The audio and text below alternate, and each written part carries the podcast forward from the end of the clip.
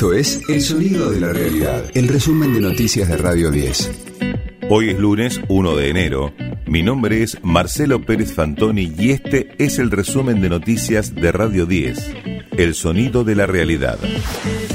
La CGT salió al cruce de una presunta negociación con el gobierno ratificó el paro general del 24 de enero por 12 horas, con movilización al Congreso de la Nación en la previa al tratamiento en diputados de la ley Omnibus. A todo esto, el periodista Luis Brustein advirtió que el protocolo Bullrich puede generar un estallido de violencia serio si se aplica de manera brutal. Ahora, la verdad que ha sido leve la aplicación del protocolo. Si ese protocolo se aplica en forma brutal, como ellos amenazan todo el tiempo, la Argentina la ponen al borde de un estallido de violencia serio, porque la, la es como el agua, ¿no? Si va a encontrar siempre alguna forma de expresarse. Frente a cada movilización, aunque la gente lo haga en forma pacífica, provocarlos para llevarse cuatro, cinco o seis eh, detenidos para que eso salga en los medios. Hay una política de amedrentamiento, porque lo que estamos viendo hasta ahora es la movilización pacífica de la gente, a que nadie quiere la violencia.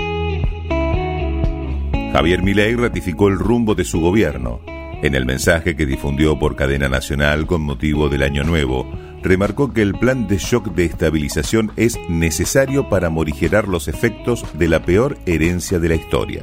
Agregó que son los primeros pasos para dejar atrás el modelo económico de la casta. Desde el 10 de diciembre hemos diseñado un plan de shock de estabilización, hemos achicado el Estado, hemos implementado una nueva doctrina del orden público y hemos impulsado más de 500 reformas, entre otras muchas iniciativas. A algunos le ha llamado la atención la cantidad y celeridad de las medidas que hemos adoptado. Lo cierto es que fueron necesarias para intentar morigerar los efectos de la peor herencia de la historia. Estos son los primeros pasos para dar vuelta a la página y dejar atrás de una vez y para siempre el modelo económico de la casta que hunde a los argentinos en la miseria desde hace más de 100 años.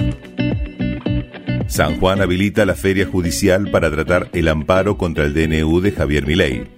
Lo resolvió Eliana Beatriz Rata Rivas, jueza de Cámara del Tribunal Oral en lo Criminal Federal de la provincia adoptó la decisión luego de conocerse que la Corte Suprema de la Nación esperará a febrero para tratar el tema y de que el decreto entró en vigencia el viernes 29 de diciembre.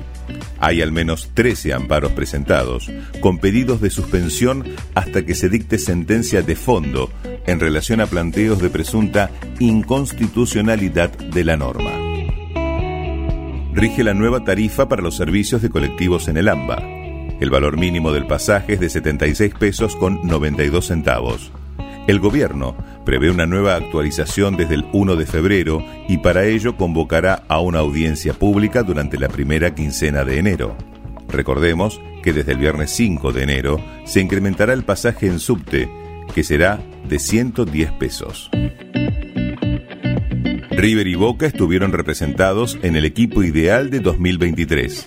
Más de 250 periodistas votaron en la tradicional encuesta que el diario El País de Uruguay publica cada 31 de diciembre. Nicolás de la Cruz fue elegido como el más destacado del millonario, mientras que por el Ceneice los favorecidos fueron Sergio Romero y Luis Advíncula.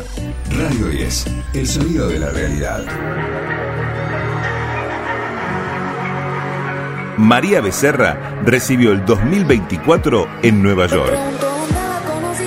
Realizó un set de dos canciones en el tradicional festejo de fin de año en Times Square. Con piscina y corazón vacío, hizo delirar a unas 50.000 personas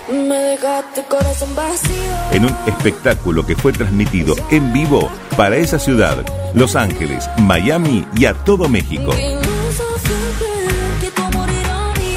Esta participación de María Becerra supone un inmejorable cierre de año para la artista que apenas unas semanas atrás agotó en pocas horas sus dos fechas previstas para marzo en River.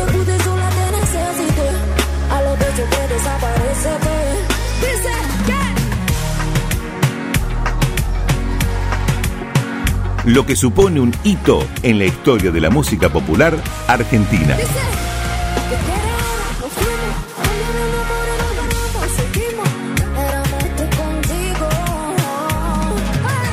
Este fue el diario del lunes 1 de enero de Radio 10, El Sonido de la Realidad.